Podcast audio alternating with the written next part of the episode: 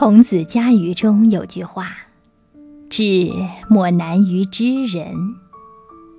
这句名言给我们传递了三个信息：一、了解洞察别人是非常难的；二、洞察别人需要智慧；三、能够洞察别人的智慧是一种很高的智慧。心理学家说，在世界的知识中，最需要学习的就是如何洞察他人。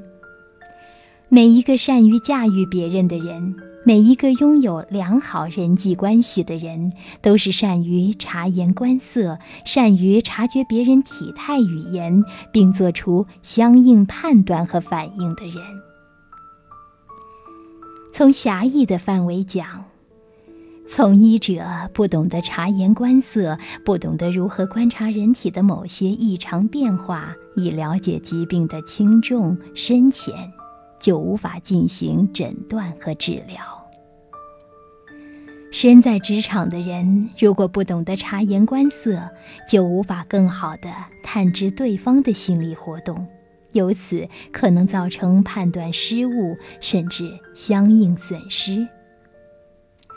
而从广义范围讲，察言观色更能助人探知对方破绽，甚至提防上当受骗。比如，面对一份假冒伪劣商品，如果消费者不懂得察言观色，不注意其商标、性能、价格等方面存在的问题，就很容易花冤枉钱买到次等货。所以，只有那些能够做到明察秋毫的人，